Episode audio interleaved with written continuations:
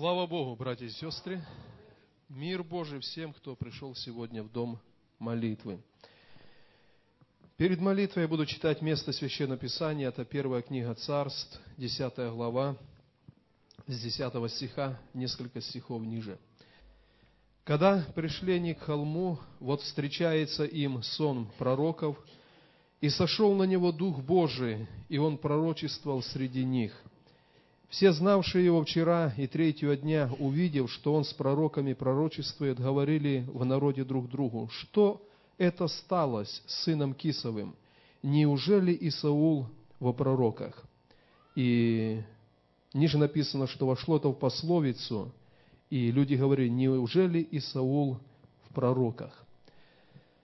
Каждый раз, когда мы приходим в церковь, в Дом Божий, Каждый раз, когда мы имеем возможность вместе молиться, вместе прославлять Бога, и я верю, что что-то происходит с нашим сердцем.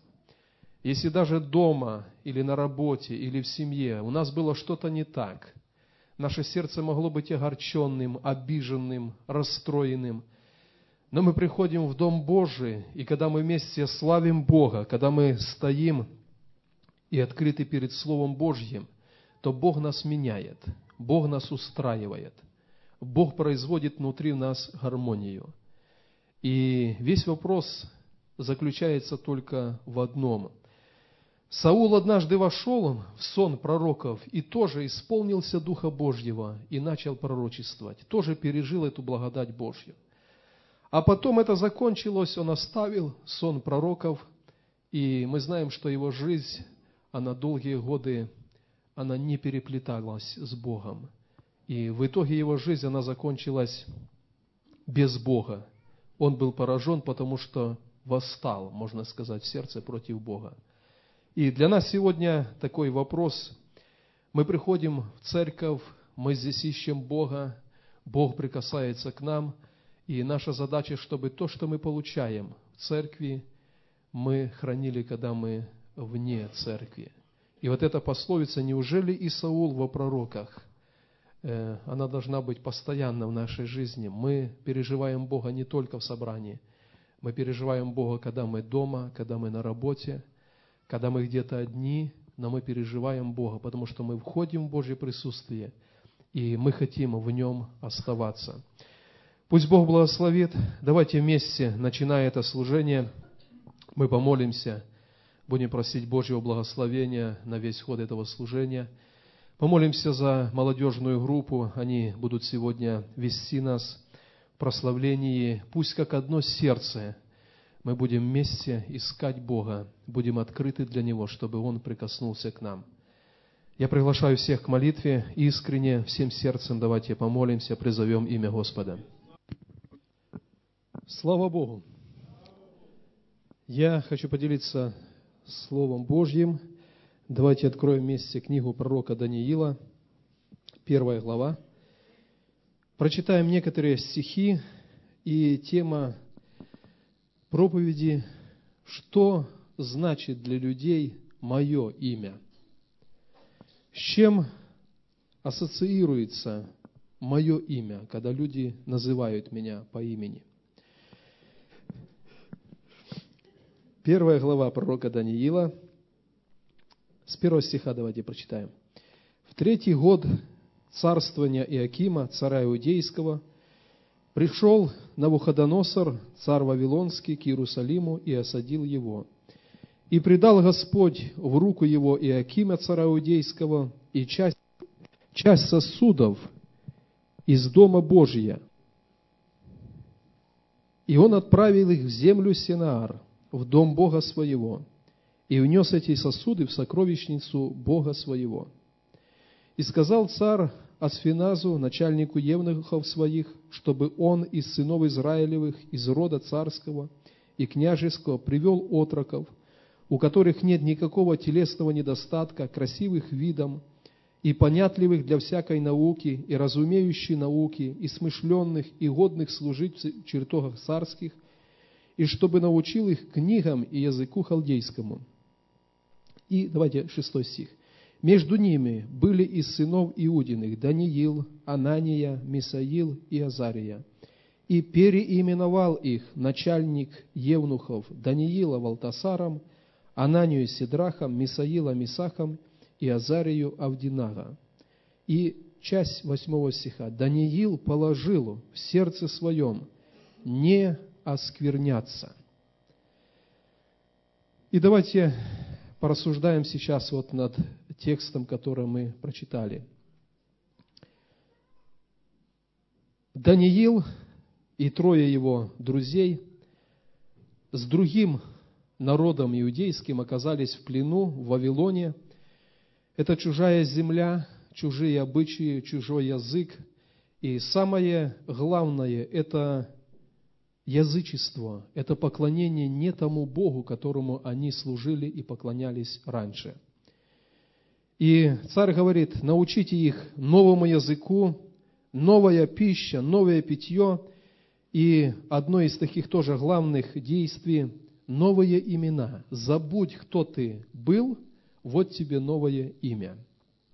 Когда мы читаем о троих этих отроках, кроме Даниила, то уже во всей остальной книге Даниила они проходят под этими новыми именами – Сидрах, Месах и Авдинага. Эти имена как-то к ним приклеились, они жили с этими именами – и мы встречаем их как Месаха, Сидраха и Авдинага. Но когда мы читаем всю книгу пророка Даниила, то имя Валтасар, которым царь переименовал Даниила, оно к нему не прижилось, оно не приклеилось к нему. И мы читаем, что дальше в книге Даниила встречается его же имя – Даниил, Даниил, Даниил. И может быть потому, что восьмой стих говорит, Даниил положил в сердце своем не скверняться ничем, что будет не согласно с его сердцем. И его имя осталось с ним.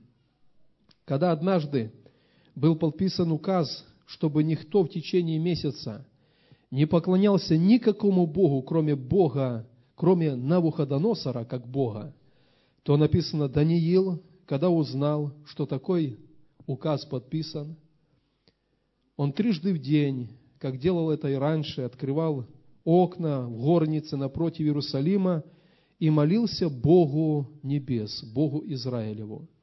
И за это был брошен в ров львины. И вот царь, когда на утро прибежал к рву, он не стал его звать «Валтасар, Валтасар, спас ли тебя твой Бог?» Там написано, он жалобным голосом сказал, «Даниил, Даниил, Бог, которому ты служил, спас ли он тебя от львов?» И из рва донесся голос Даниила, «Царь, вовеки живи, Бог, которому я неизменно служу, Он спас меня от львов». И оставаясь в этой новой культуре, Даниил остался со своим именем. И его имя означало муж желаний Божьих, человек, который думает, какое желание у Бога, как исполнить волю Божью в жизни. Братья и сестры, когда мы совершаем покаяние перед Богом и возвращаемся в свою семью, возвращаемся на работу, кто-то поступает в училище, в институт, можно сказать, познавший Бога, мы ступаем на территорию, которая враждебная Богу. И здесь встает вопрос, что будет с нашим именем? Мы останемся с именем просто Василий, но человек Божий, чтущий Бога, желающий исполнить Его желание, или же мы примем имя, которое князь этого мира, он пытается дать каждому уверовавшему. И, наверное, самая такая большая проблема – через которую дьявол атакует христианина, чтобы он стыдился своего Господа. Человек приходит на работу или где-то в училище, в институте, и он имеет внутри сердца робость. Вот это имя христианин, я служу Богу, оно как-то, э, за это надо бороться. И вот Даниил написано, положил в сердце своем, невзирая ни на что – не оскверняться. Если читать всю книгу пророка Даниила, мы знаем, сколько раз Бог его возвышал, сколько раз он глубоко претерпевал, но сколько раз Бог его возвышал. И возвышал на уровень царя, потому что Даниил положил в сердце не скверняться ничем. Когда в Израиле или когда в Вавилоне, где был пленен Даниил, произносили имя Иудей, Даниил, и все понимали, что это значит. Это человек, который никогда не преклонился перед другим Богом. Это человек, на которого всегда царь мог положиться, мог довериться. И имя Даниила, оно говорило само за себя. И размышляя над этим, братья и сестры, я такой вопрос задаю и для себя, и для каждого из вас. Когда среди соседей, когда среди родственников или просто среди людей на работе звучит наше имя, что оно им говорит? Когда соседи произносят мое имя, Василий, что они с этим ассоциируют? Мы носим каждый свое имя, но когда люди произносят наше имя, как верующего человека, за этим именем должно следовать, они знают, что мы человек верный Богу, мы посвященный Богу, на нас можно положиться, от нас можно ожидать всегда помощи. Наше имя, оно что-то говорит. Наше имя, оно несет характеристику нам. И когда люди произносят наше имя, они должны произносить это, или за этим должно следовать э, характеристика человека Божьего. В Откровении, в одной послании к одной из церквям, Иисус говорит, ты носишь имя, будто ты жив, но ты мертв. В тебе осталось немногое, что близко к смерти, но ты бодрствуй и не дай этому немногому умереть. Можно сказать, совоскресни опять для Бога. И, наверное, сейчас такой период Церкви Христовой, когда мы носим имя христианин. Василий, Александр, Виктор, там, Светлана, Мария, Лена. Мы носим имя христианин, но что идет за нашим именем? Насколько люди, произнося наше имя, понимают, они имеют дело с человеком Божьим, который не преклонится пред грехом, который всегда остается верным, который держит свое слово – на кого можно положиться, от него можно ожидать участия и помощи, потому что он христианин. И, дорогие братья и сестры, так должно быть в нашей жизни. Наше имя, оно должно говорить людям о многом. Писание говорит, что живя в этом грешном и прелюбодейном роде, мы должны остаться человеком Божьим, не преклониться ни перед чем. Я хочу зачитать еще несколько стихов. Один из них – книга Притчи, 22 глава, 1 стих.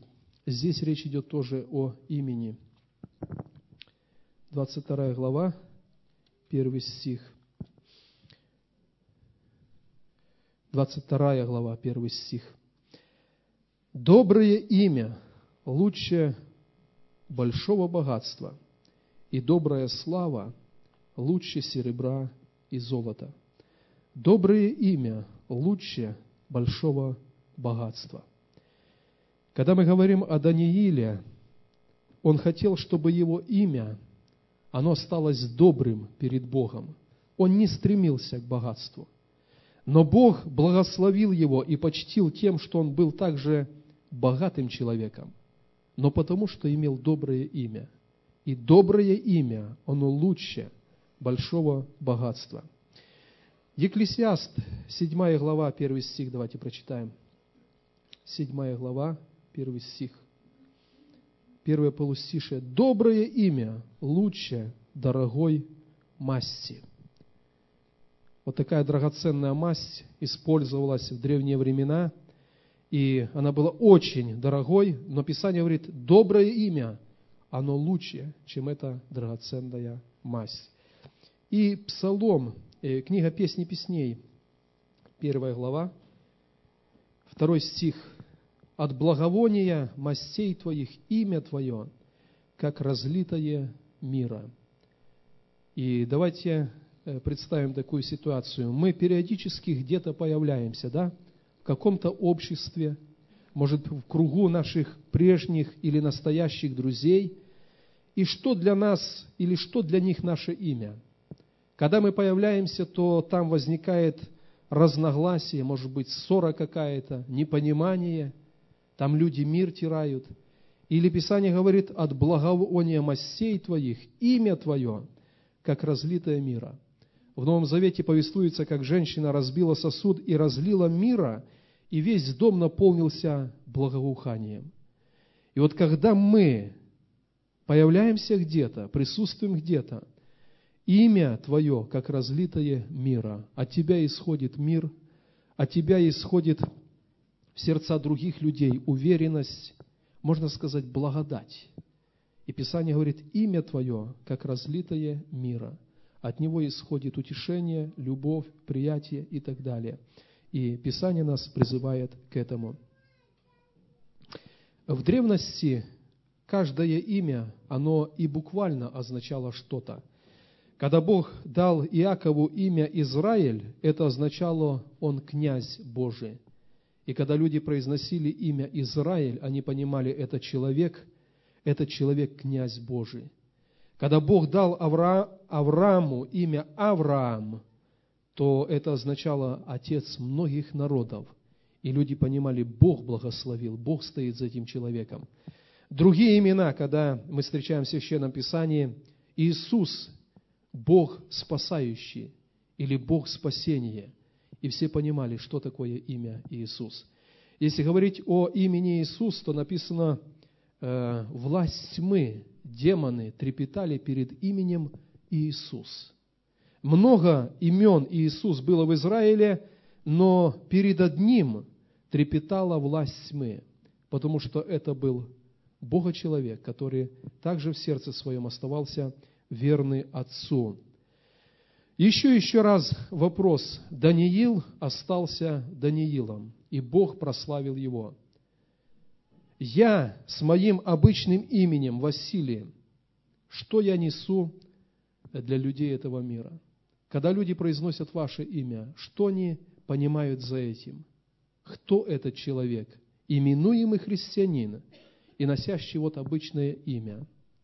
Пусть Бог благословит нас, братья и сестры, чтобы за нашим именем и шла слава Божья. Наше имя было как разлитое мира – и наше имя для других людей, оно доставляло поддержку, утешение и помощь.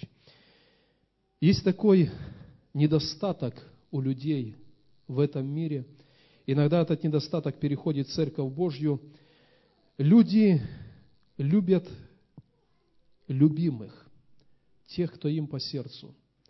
Если говорить за сердце Божье, то Бог любит и нелюбимых. И, наверное, надо сказать, что Бог больше любит тех, кто нелюбим. И внутри Церкви Божьей, в теле Христовом, должно быть от нас такое же отношение. Люди в мире к бомжу относятся как к бомжу, к наркоману как к наркоману. А мы в Церкви Божьей, нося имя христианин, относимся к ним так, как Бог к ним относится. В Ветхом Завете повествуется, что когда-то дочь Лавана, Лия, была нелюбима, но Бог обратил на нее внимание, потому что она была нелюбима. И вот это отношение нашего сердца к людям, окружающим нас, оно должно быть таким же. В этом тоже наше совершенство, в этом тоже слава нашего имени. Когда мы в наше сердце впускаем, принимаем тех, кто в этом мире нелюбим, но Бог их любит, и мы с нашим именем – христианин, мы тоже их любим и тоже готовы им помочь, и они могут на нас положиться. Пусть Бог благословит. Давайте поднимемся. Мы помолимся перед Богом. Может быть, наше имя, вот размышляя внутри нашего сердца, мы понимаем, что оно не всегда несет людям мир, оно не всегда является благословением.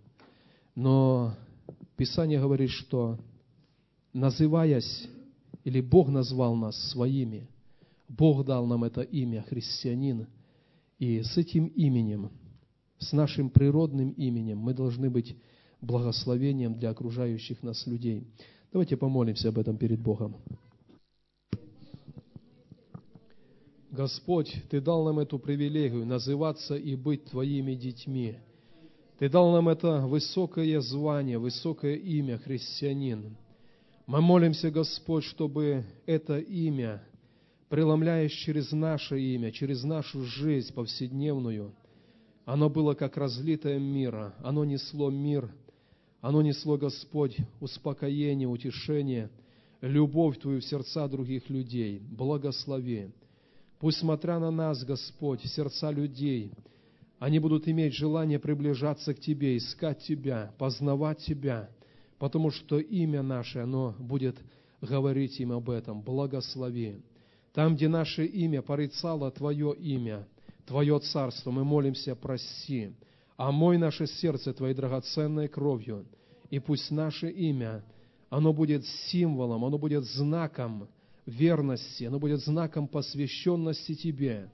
И зная нас, произнося наше имя, в этом мире люди пусть приближаются к Тебе. Благослови, Отец, благослови. Да будешь Ты прославлен через жизнь каждого из нас. Во имя Иисуса мы молимся об этом. Аминь.